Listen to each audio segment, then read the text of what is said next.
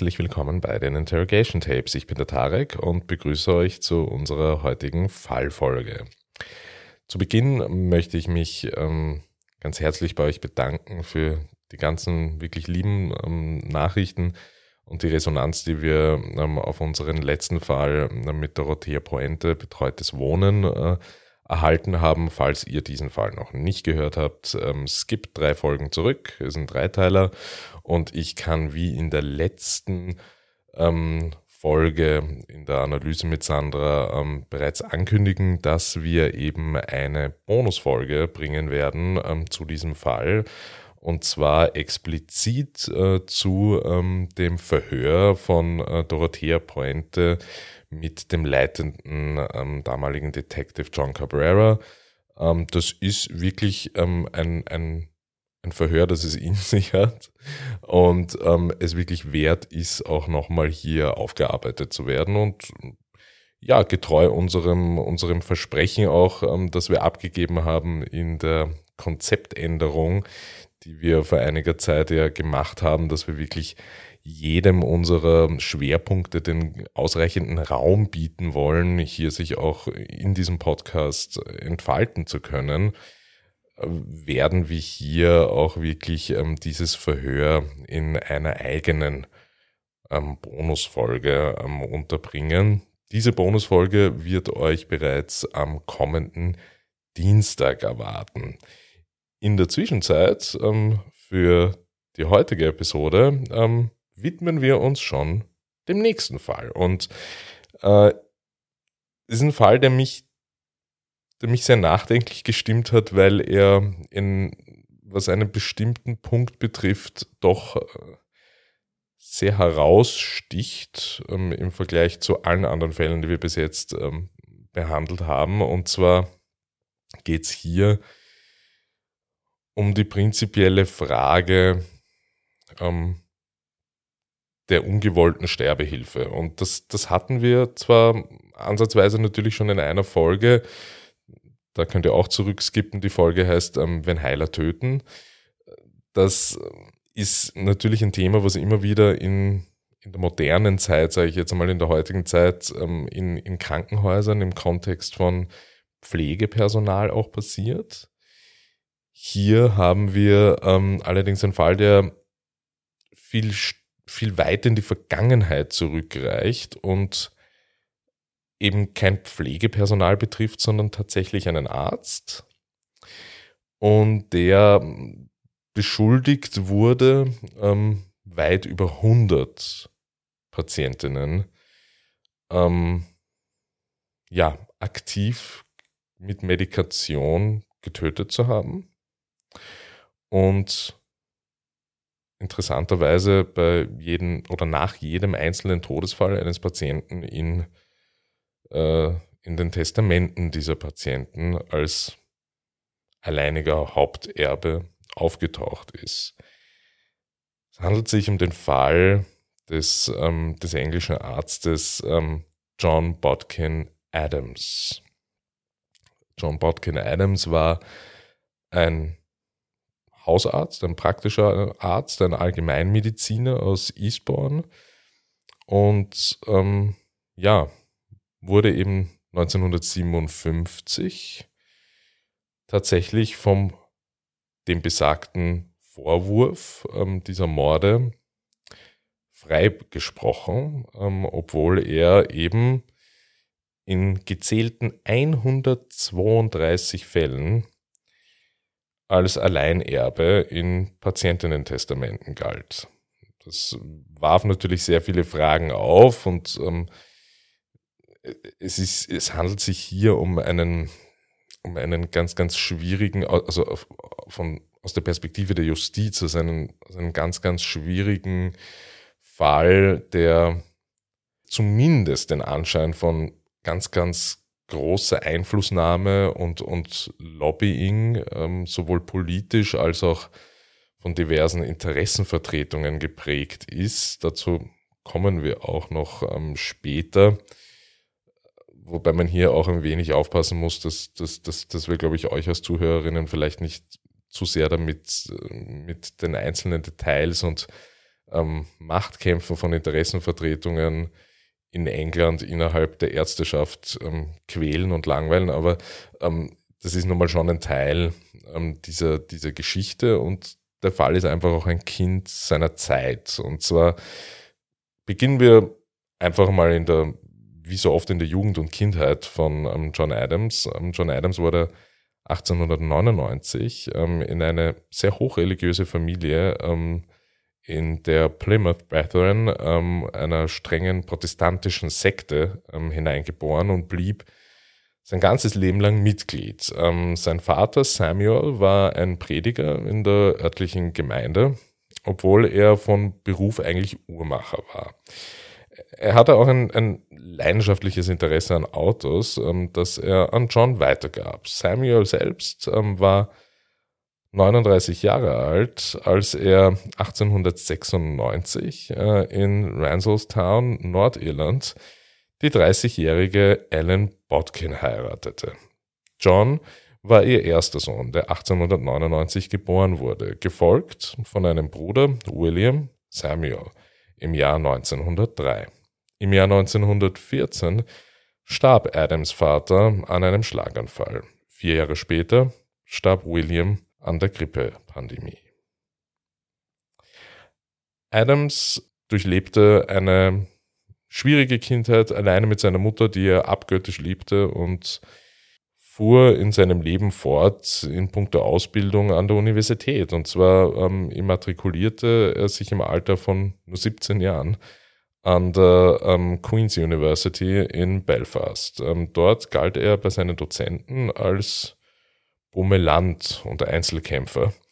Und äh, unter anderem wegen seiner Krankheit, wahrscheinlich zu dieser Zeit konnte sie nicht genau irgendwie dingfest machen in den Recherchen, aber ausgegangen wird von Tuberkulose, ähm, die ihn praktisch ein Studienjahr ausfallen ließ, ähm, schloss er sein Studium 1921 ab, ohne äh, sich mit einer speziellen Auszeichnung zu qualifizieren. Also es war ein durchwegs, ja, leicht unter dem Standard äh, im Notenschnitt äh, befindlicher, befindlicher Abschluss.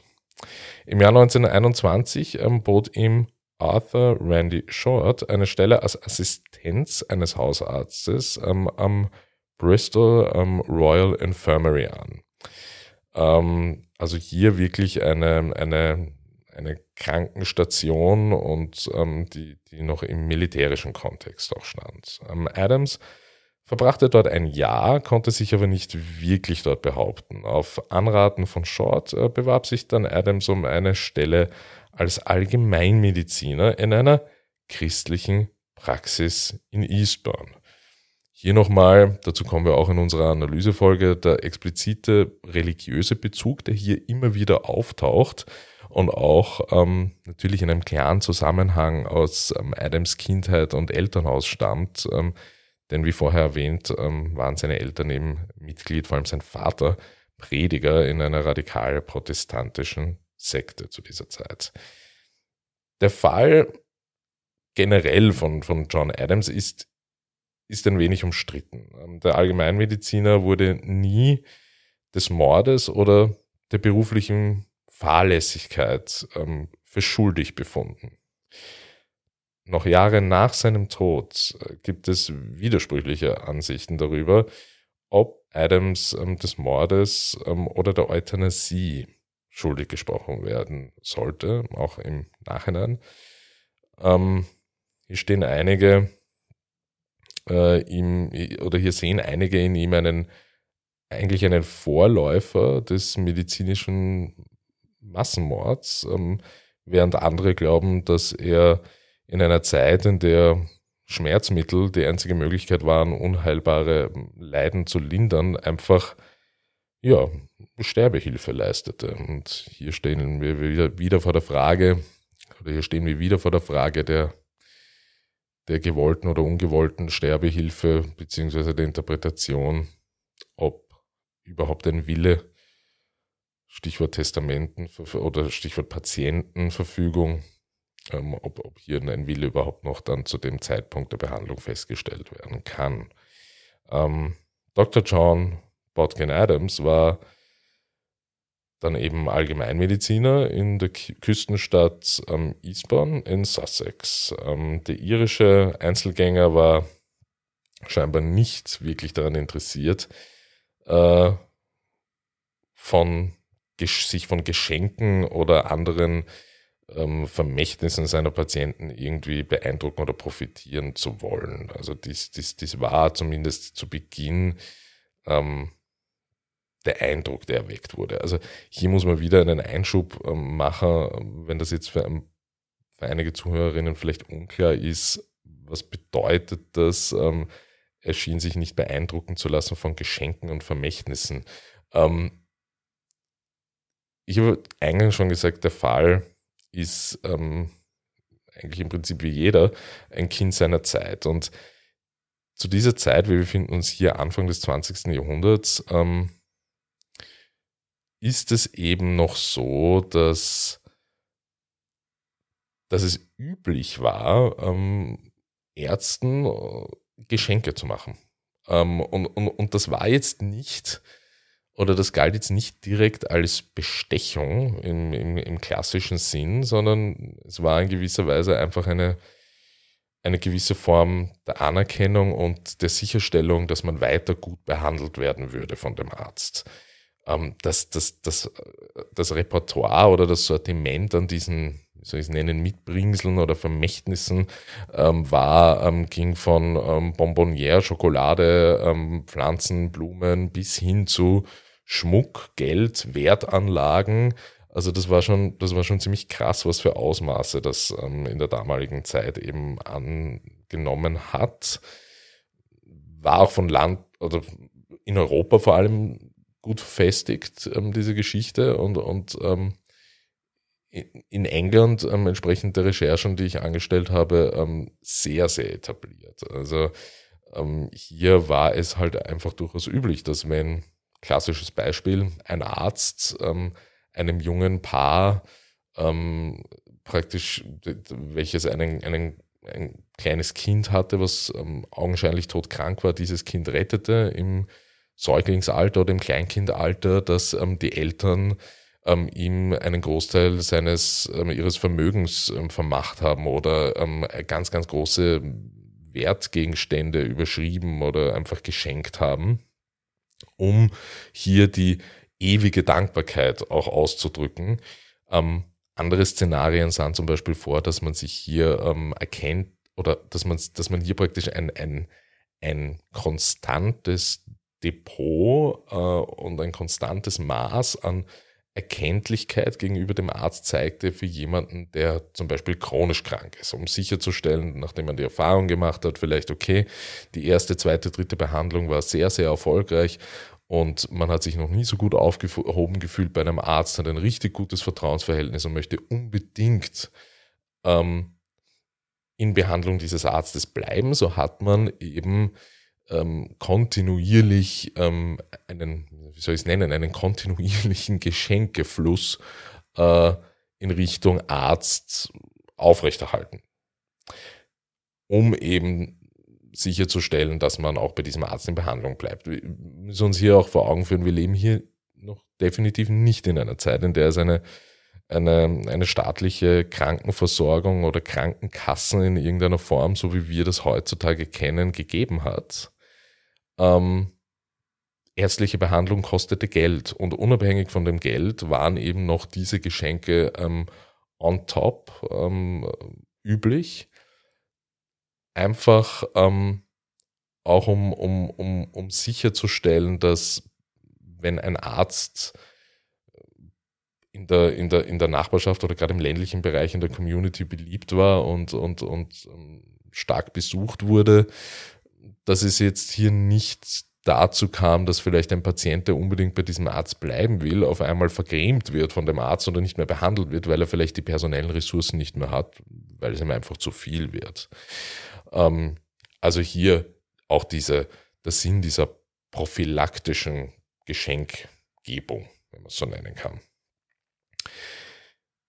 Adams war nun ein Arzt mittleren Alters und ähm, war eigentlich, und das ist das Spannende, trotz ähm, dieser Geschenkekultur, die er eben scheinbar ablehnte, ähm, kein heraus, also nicht als herausragender Mediziner bekannt, aber, und das ist vor allem in ländlichen Gegenden ähm, zu der Zeit äh, mindestens genauso wertvoll gewesen, galt er als empathisch mitfühlend, rücksichtsvoll, insbesondere gegenüber seinen älteren Patientinnen, die ihm vertrauten. Es gab jedoch andere Aspekte seines, wie soll man es nennen, Modus operandi, die Besorgnis erregten. Vor allem seine Neigung, gefährliche Medikamente zu verwenden und das, was ähm, einige Kritiker als ein vielleicht sogar pathologisches Interesse äh, am Willen seiner Patienten bezeichnet hat.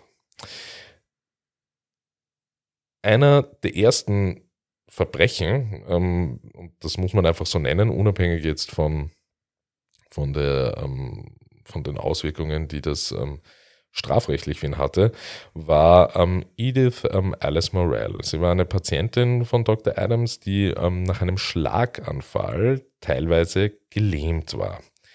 Adams versorgte sie ähm, mit einem Cocktail aus und jetzt bitte hinsetzen und, und, und festhalten, der Fall ist wirklich ein Kind seiner Zeit und die sogenannten Medikamente, die ich jetzt nenne, waren in geringen Dosen und ähm, Adams hat mit der Dosis durchaus übertrieben, denn die Dosis macht das Gift. Ähm, diese Medikamente waren damals nicht völlig abwegig. Ähm, und zwar verabreichte, verabreichte er einen Cocktail aus ähm, Heroin und Morphium, um ihr sogenanntes Unwohlsein, ihre Schlaflosigkeit und die Symptome der ihrer zerebralen Irritation zu lindern ähm, die laut Dr. Adams eine Folge ihres Schlaganfalls war. Jetzt werden sich einige von euch am Kopf greifen, was ich sehr, sehr verstehen kann, aber nochmal der Verweis darauf, ähm, Medikamente ähm, in, und, und, Schmerzmittel und Drogen, einfach ähm, Suchtmittel in allen möglichen Formen, wurden ähm, zu, waren zur damaligen Zeit ähm, im medizinischen Kontext ähm, laut unseren Recherchen zumindest sehr im Kommen und sehr en vogue. Ähm, und es ging hier und es lag hier ein ganz, ganz starker Fokus darauf, ähm, Patientinnen ähm, mit, mit, ähm, mit Krankheiten oder mit ähm, Zuständen, die jetzt nicht unmittelbar heilbar waren ähm, und, und große Schmerzen verursacht haben, mit allen, ja, mit allen zur Verfügung stehenden chemischen, medikamentösen Mitteln ähm, diese Schmerzen zu lindern. Und ähm, man hat hier vor Nebenwirkungen oder vor den eigentlichen vor den eigentlichen Wirkstoffen in, ähm, in diesen Präparaten. Da, darum hat man sich dann nicht wirklich gekümmert. Also das war bis zu einem gewissen Grad, ich will jetzt nicht sagen irrelevant, aber nicht absolut prioritär, wenn man herausgefunden hat, ein Präparat lindert Schmerzen, hat aber noch zehn andere Nebenwirkungen, war es einmal in erster Linie wichtig, dass die Schmerzen gelindert wurden. Ja, ähm, drei Monate ähm, vor Morells Tod, am 13. November 1949, fügte ähm, sie jedoch eine Klausel in ihr Testament ein, die besagte, dass Adams ähm, nichts von ihrem Erbe erhalten sollte. Trotz dieser Klausel erhielt Dr. Adams, der behauptete, Morell sei eines natürlichen Todes gestorben, einen kleinen Geldbetrag, Besteck und einen Rolls-Royce. Also hier auch wieder das, das Bild von den, von den Geschenken, Vermächtnissen und, und Erbstücken, die hier in die Hände von Ärzten gefallen sind zu der Zeit. Das, mein, auch zur damaligen Zeit sticht der Rolls Royce ein wenig raus, aber ähm, einen kleinen Geldbetrag und vielleicht Silber- oder Goldbesteck, das war nicht unüblich. Das zweite angebliche Opfer von Dr. Adams wurde erst sieben Jahre nach dem Tod ähm, von Frau Morell ähm, gefunden. Ähm, Gertrude Hullett ähm, war, so wie Frau Morell, eine weitere Patientin von Dr. Adams, ähm, die erkrankte und dann in stetige und immer konstantere Bewusstlosigkeit fiel. Obwohl sie noch nicht einmal tot war, ähm, rief Dr. Adams einen örtlichen Pathologen äh, Francis Camps, um einen Termin für eine Autopsie zu vereinbaren. Als Camps feststellte, dass Hewlett noch am Leben war, beschuldigte er Adams ähm, der extremen Inkompetenz. Das ist kein strafrechtlicher Bestand, aber auch im damaligen Kontext der, der, der Medizin in, in England natürlich ein, ein, ein ganz, ganz großer, rufschädigender Vorwurf. Am 23. Juli 1956 starb Gertrude Hullett ähm, und Adams ähm, stellte als Todesursache eine Hirnblutung fest. Eine offizielle Untersuchung kam jedoch zu dem Schluss, dass sie Selbstmord begangen hatte. Camps behauptete, sie sei mit Schlaftabletten vergiftet worden. Wie Mrs. Morell vor ihr hinterließ auch Hewlett Dr. Adams mehrere wertvolle Gegenstände, darunter, interessanterweise, erneut einen Rolls-Royce. Die Gerüchte um Adams ähm, begannen ähm, in der eng verbundenen Küstengemeinde ähm, die Runde zu machen. Ob an den Behauptungen, Adams sei ein Todesengel, der sich an verletzlichen, wohlhabenden Witwen vergreift, oder ein Engel der Barmherzigkeit, der Leiden lindert und etwas dran war, äh, darüber kann man jetzt halt nur spekulieren. Es scheint, dass der Tod von Hewlett im Jahr 1956 eine Situation auslöste, die die Aufmerksamkeit der Behörden auf Adams lenken wird. Der Klatsch und Tratsch in der Stadt ähm, veranlasste schließlich die Polizei, Ermittlungen anzustellen und sie ähm, verhaftete Adams wegen Mordverdachts. Die Gerüchte, die sich äh, in dem vornehmen Badeort verbreiteten, besagten, dass Adams eine der wohlhabenden Witwen überredete, ein Testament zu verfassen, in dem er ihr Geld hinterließ, bevor er ihr ein tödliches Gebräu aus Drogen verabreichte. Die Anschuldigungen und Hörensagen hatten einen solchen Höhepunkt erreicht, dass die örtliche Polizei keine andere Wahl hatte, als Ermittlungen einzuleiten. Gleichzeitig griff die Presse die Geschichte auf und trug fast in einem Art Prozess durch die Medien dazu bei, den Eindruck zu verstärken, dass Adams ein Allgemeinmediziner mit finsteren Absichten war. Eine Schlagzeile mit dem Titel, eine Schlagzeile mit dem Titel Untersuchung von 400 Testamenten trug zweifellos dazu bei, die Ansicht zu verstärken, dass Adams ein potenzieller Mörder war. Die Polizei ermittelte im Jahr 1956 mehrere Monate lang.